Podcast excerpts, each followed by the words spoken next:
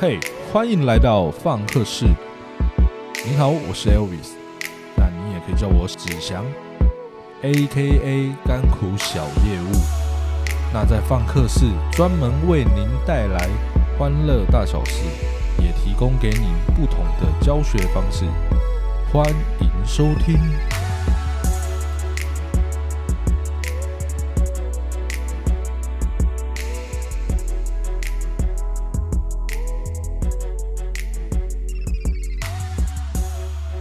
那我会创立这个频道，最主要的原因就是有鉴于我的工作啦，那想要结合我的工作，然后分享一些比较有趣的题材，跟老师在现场会遇到的状况，所以我才会开始陆陆续续的找我的好朋友们来一起做一些分享。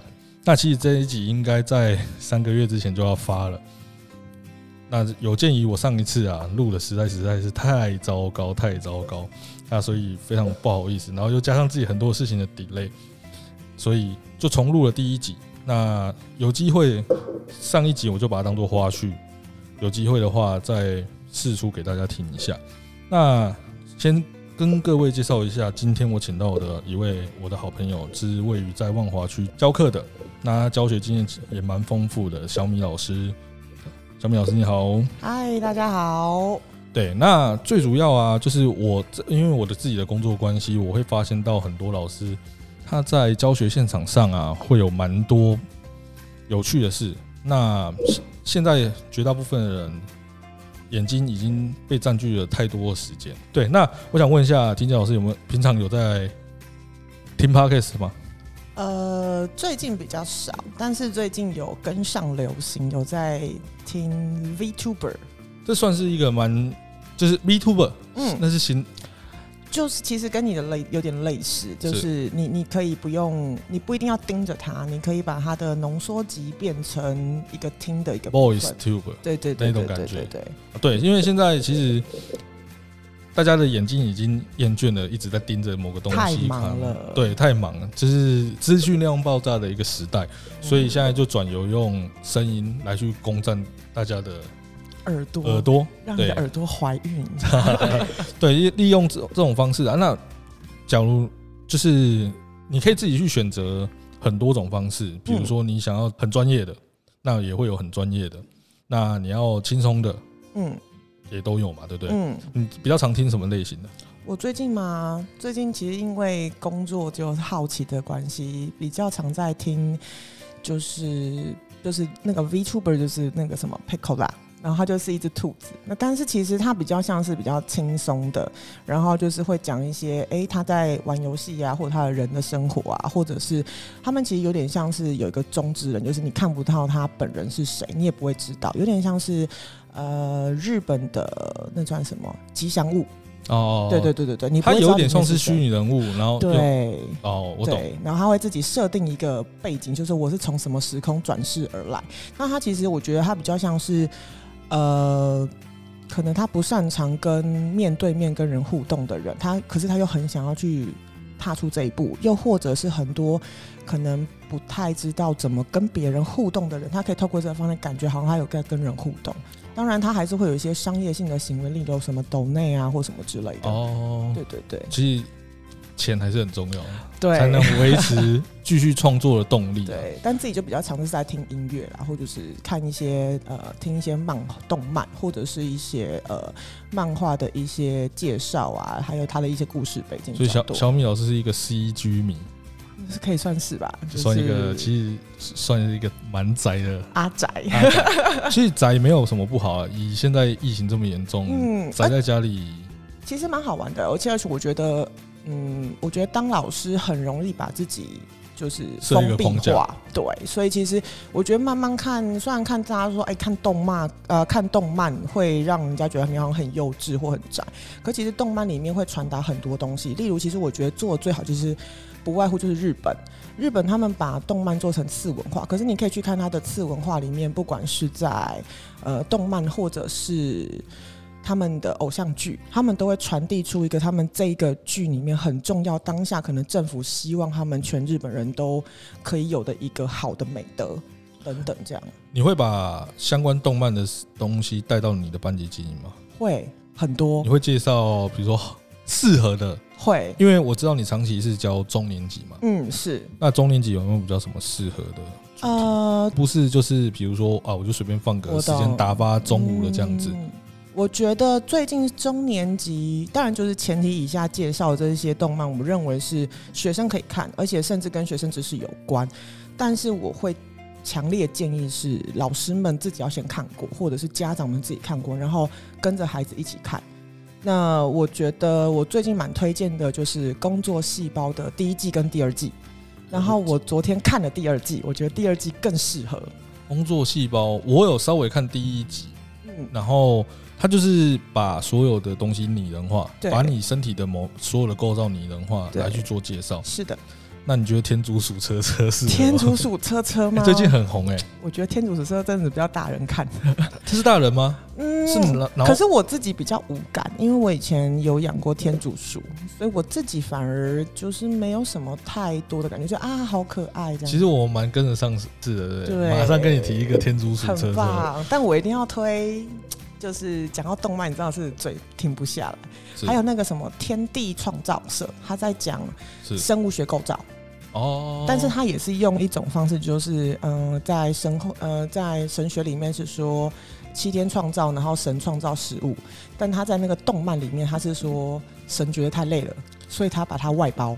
这对中年级学生会不会太难？我觉得不会耶，因为他还蛮好笑的。其实我我也觉得不会，因为教学生他们对他与他们有兴趣的东西啊，那理他们的理解力会比我们更强，强一百倍。他们的学习能力很强，不然就是喜欢露营，最近在一直在提倡漫游，然后出去露营。我觉得最近的动漫还有一个在讲露营的一个，就是非常非常疗愈的，就是也推荐你看。啊，他有些事情是不是也都在？就是我觉得有时候中学生就是。对于自己没有兴趣的部分，就是在装死，对对？你看看我们的三国从哪里学来的？对啦，是啦，算算也是这样讲是没错啦。好，我从他身上也学习到了蛮多，就是利用不同方式来去做班级经营。那他的强项就是在桌游这一块。他也传授了我非常多桌游知识，像我自己要玩桌游，他根本就是嗤之以鼻，根本没有人要玩那个。你们在玩，你们到底在玩那个是玩什么的？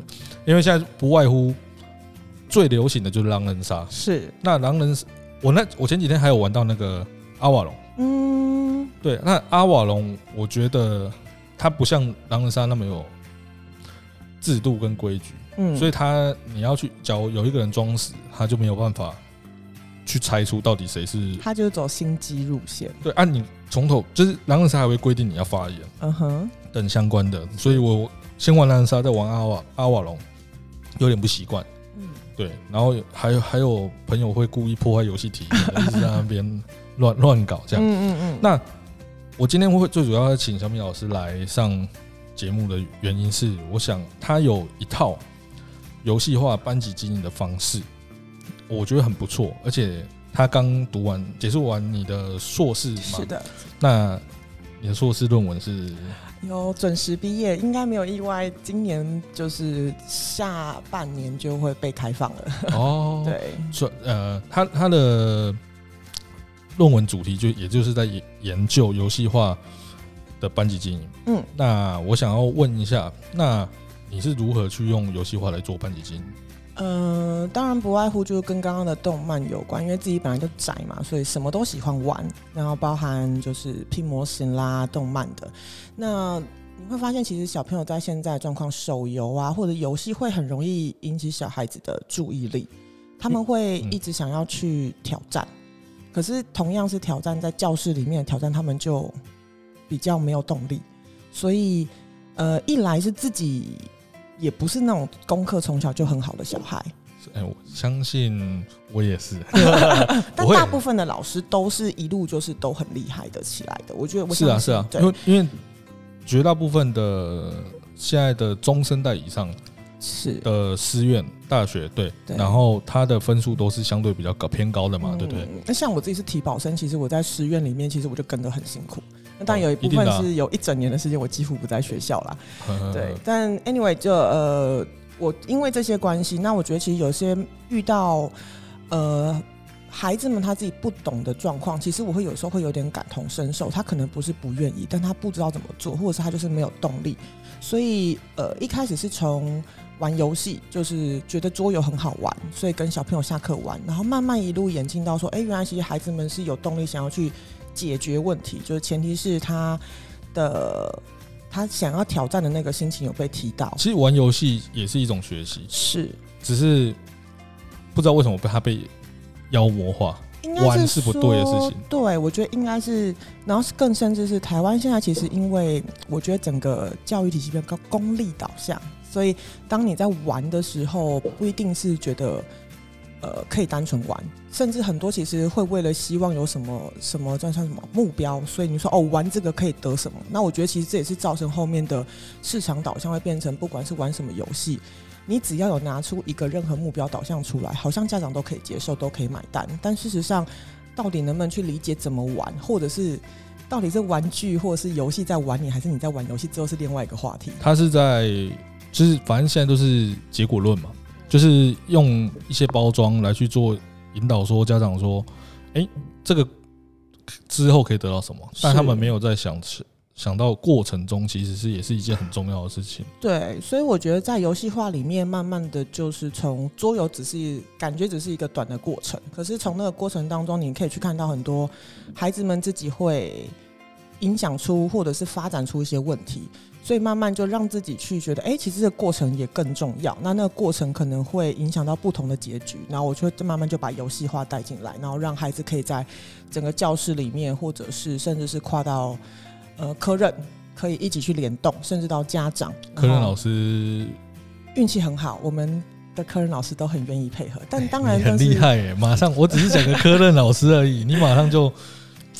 可是因为其实做游戏就我觉得玩就是这样，就是你要让不熟悉的人去接触的时候，他会是最低效能的去帮协助你处理。那当然自己想要做，你就要把比较高效能或者是比较熟悉处理的事情自己要先处理掉。我觉得其他人就会比较愿意协助，跟哎感觉会有兴趣。哦，嗯嗯。讲到这边呢，我们没有一个实际的例子，因为大部分我们现在都在讲感那个感想嘛。跟理论的部分，那你有没有什么实际已经执行过的例子？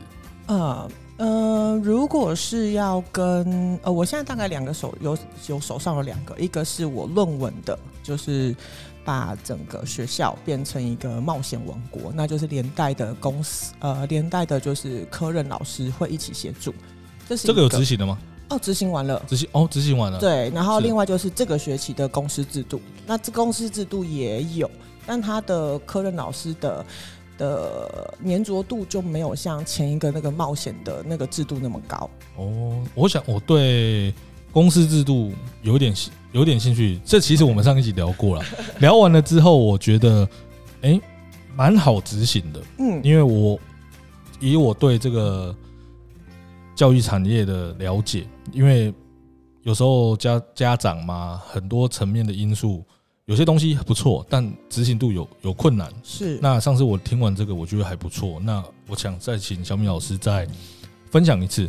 嗯，对对对对，像是怎么样执行公司制度？OK，呃，首先就是老师需要先去找到没有办法被仿冒，然后又具有美感的的，就是代币。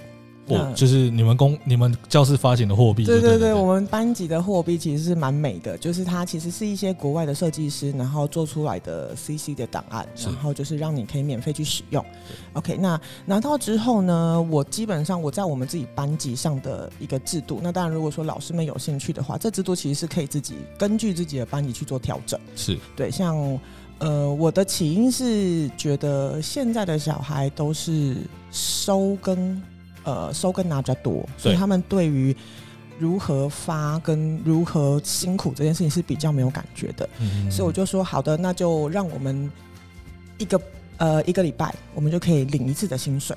然后这个薪水你要在班级上做什么事情都可以。那当然就是你可以购买，你可以使用，那就会根据我的就是列出来的一些 list，然后去做购买。一个礼拜可以领多少钱？呃。一个人二十五元，但是先向听众们说明一下 那个币值的大小那种感觉，就是比如说我一个礼拜可以领二十五块，那你会发钱，一定老师会给一些奖励嘛？是。那比如说我一块钱可以买什么？呃，我们班的状况是大概你知道，不外乎对孩子们有兴趣，就是减少功课啦，或者是说你可以做，大概基本上起掉一个扣打都是五块到十块，这是前三周的概念。因为我们班我有先讲说我们要比照社会模式，所以我们班在后一个月之后，其实是有做整个物价上涨的概念。嗯，你把整个社会化的过程把它带进来嘛？对，那。刚刚有讲到减少功课，那减少功课是，比如说我今天就出了三项功课，是，然后我就可以减一项。哦，他呃要看是什么样的作业，基本上我们班可以减的作业，我先讲，就我很直白跟孩子说，就是习作类型的都不行减，原因就是因为学校会调阅。哦，对，但是是老师自己的作业是可以减，例如比如说圈词减半啦，国国家一本减半，那或者是说一些造词或者是等等，那就是额外。的练习对，就是不是剥夺他们本他们一定的水准的量还是有对，只是你比较超，你会多给一些。本人其实其实都差不多啦，是啊，是。对，那那我觉得其实孩子们你自己就会去评估。像我本来也觉得我自己其实也在测试，就是哎。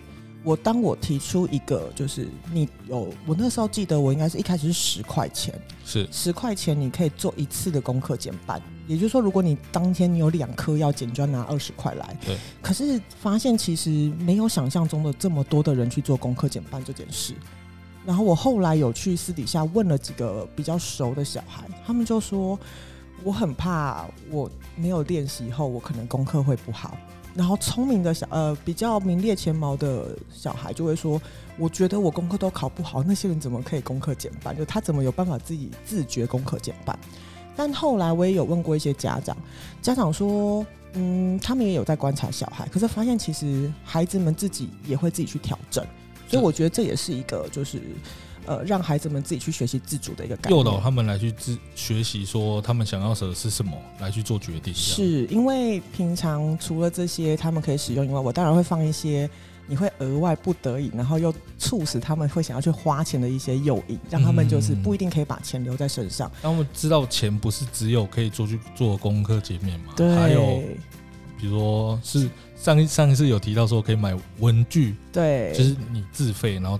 对，提供的奖就可能一些他们临时今天忘记带啊，或者是什么之类的，哎，他们自己想要缺缺什么就可以来我这边买。那当然前提是要我正好这边有。笔记本、书、橡皮擦等等这些基本的，或者是他们想要在学校写功课，就是他可以就花五十块钱，然后说老师我要购买午休写功课的时间。哦，对。那后来就是在第一次的物价上涨之后，我们班就有我为了要让那个钱回收快一点，所以。我就做了一个命运骰，也就是你每天来，你可以花十块钱，然后你就去骰那个骰子。那当然六个点不一样。这是一个赌博的概念吗？其实是，但就有小孩子从里面也有学到很多，就是他后来有因为写学校的一些文章的小比赛。然后就有被攀登呃刊登出来，就是变成优选。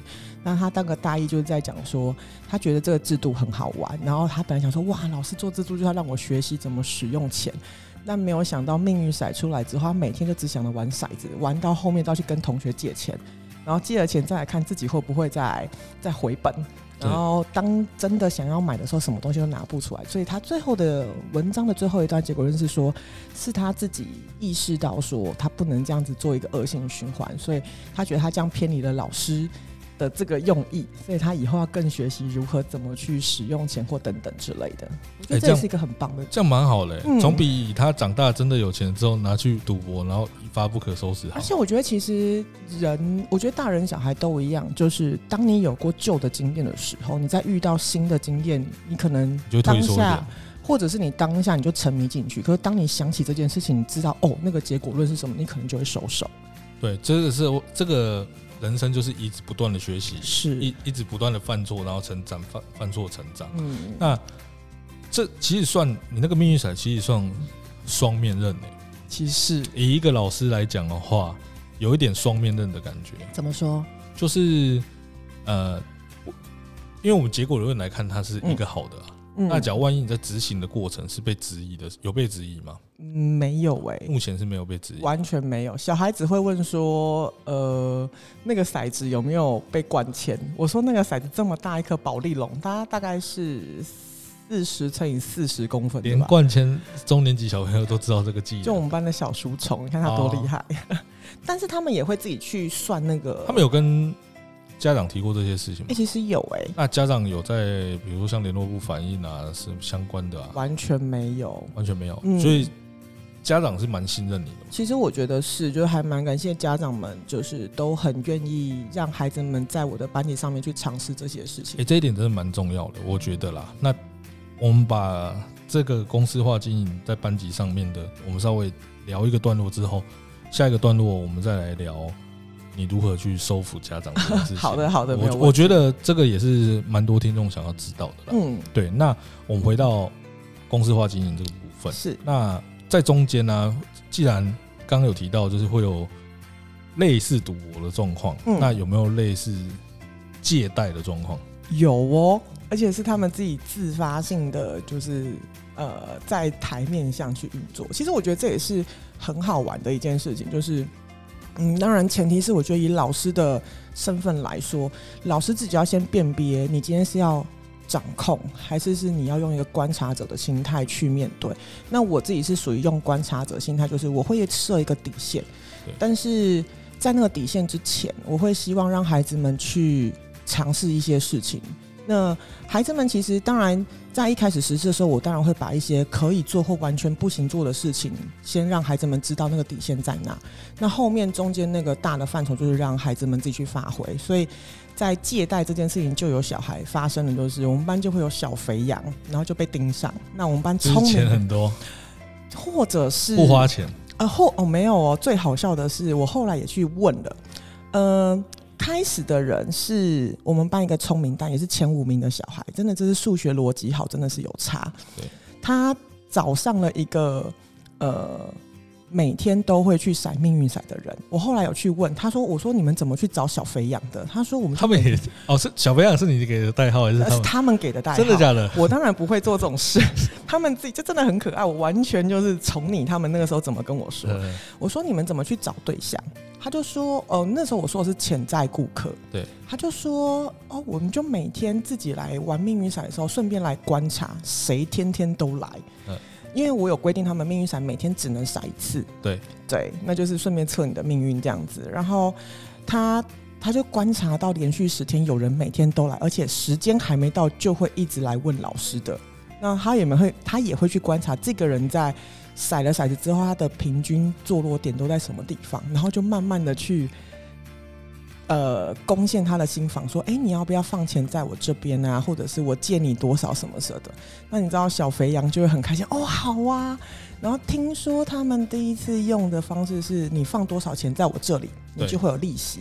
嗯，那后来当然最后这件事情大概维持了一个多月之后，这这么久，一个学期也才三个月。但哦，但他们大概一个多月内。”可是那个一个多月内的话，是小孩子他自己发现不 OK，他觉得他被骗了，他就是有点类似公我是公营，他是私营的概念，对对对对对，地下钱庄，对对对，然后他就觉得这个私营很不负责任，所以他就把跟好最后就跟全班的小朋友讲说，这个私营很不负责任啊，什么什么，然后后来他们又转去另外一间私营，但其实后来我们稍微算了一下，还有另外一家私营。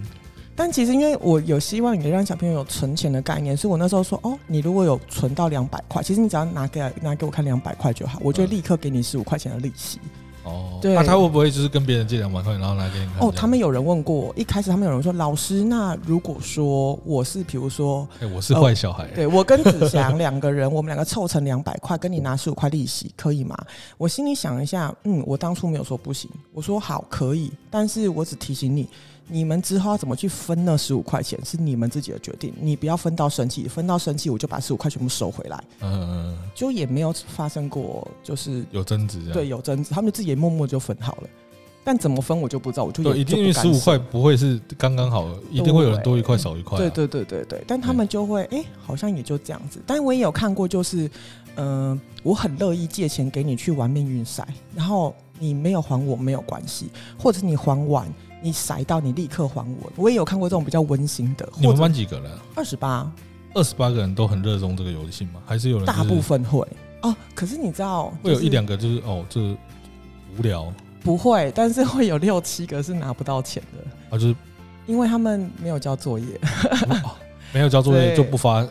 不发公公粮，对对对对对对对，所以他们刚刚讲到那个私隐也很可爱，他们自己会注意到说他们的线，我就说那你们会不会怕被倒债什么的？他们说不会啊，因为我们有说好了，黑板上出现那些号码都不可以来跟我们借钱。哦，对，就是他们就是那个被通缉的名单。对，所以其实你看，就是当初一个小小林，当初只是想要做一个很简单的，我在这边以老师身份就，我发薪水，然后我简单制制呃制定几个。呃，基本规则对基本规则，或者是一些额外的，比如说你我我观察你这几天表现很棒，或你有进步，我额外给你什么的，其实也就这样子。可是孩子们自己会去从中找到生命的出口，钻很多漏洞。对，可是你其实发现蛮好玩的。那在教室里面，你会觉得哎，其实没那么无聊。嗯，发展出蛮多规则，我是觉得蛮妙的。就是我们这件事情，其实我们已经聊过两次，然后。因为我们上聊的时候是学习中，是那后来到了最近应该是要结算，是有没有发生什么有趣的事情？呃，我们班呃，如果以薪水就是累积的部分，我们班他们自己会去比谁是大富翁。我们班目前累积最高富富比是排行，对，大概四百块钱的一个人，然后三百块钱大概两三个。成绩有发钱吗？有，就是比如我这是班排第一。呃，现在没有办法讲班牌，但是我在其中的时候跟现在没为什么没办法？现在学校不能，恕我孤陋寡闻，愧对于在这行五年，我还不知道不能比班牌，不行，我们不能公开班牌，是贵校不能比，都不行，都不行，都不行，我们是不可以公布，就是你是第几名，第几名，连私底下都不行啊，对。有点 shock 到我，就是我们最多最多就只能告诉哦，你可能你的这个分数大概在班级的大概是坐落在什么？但是你每个学生都会说他几分吧？呃，你说总分？就比如说不用啊，你不用说总分啊。比如说我国国语九十，哦哦哦，九十八，数学九十七，那他们自己会去加总啊？呃呃，基本上这个他们自己会去，但是他们就反正不要是官方发发的就好，就他们自己发的。对，但是我今年有去测了一件事情，就是。我一样用这个方式，就是我让他们自己去学习，说我自己帮自己定定目标是多少。所以在其中的时候，除了你直接考一百分，对，我会你会直接额外拿五十块以外，你自己帮自己定的分数，只要你达到那个分数，我就罚你十块，然后每多一分我多两块钱。例如，比如说只想定自己说哦，我社会考九十分，然后你考了九十四，那你就是十块加十四块，哦，对对，达标在。对业绩奖金，对对对对对，他们就会说哦，是有业绩奖金的。哦，对对对，他们其实就还蛮热衷去考，所以在其中的时候，他们的整个呃数字，在他在数呃，应该是说在成绩的上面，其实提高比例的分数蛮高的。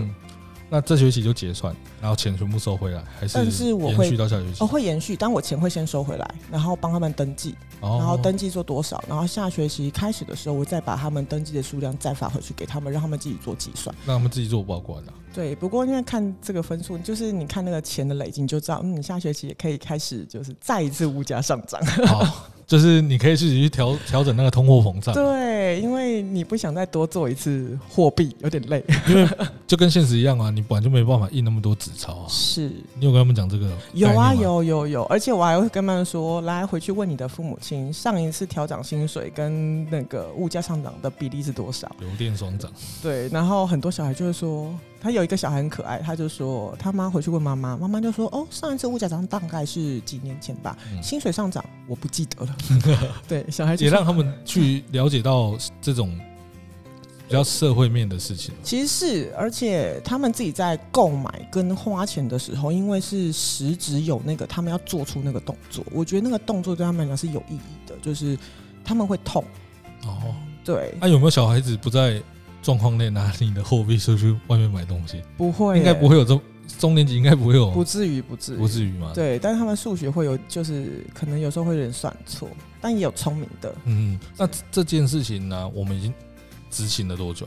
呃，我从三下的期中后接近期末，所以到现在快到现在。快一年，差不多快一年，快一年。嗯，这件事，这是这件事情有带来给你什么帮助或成长？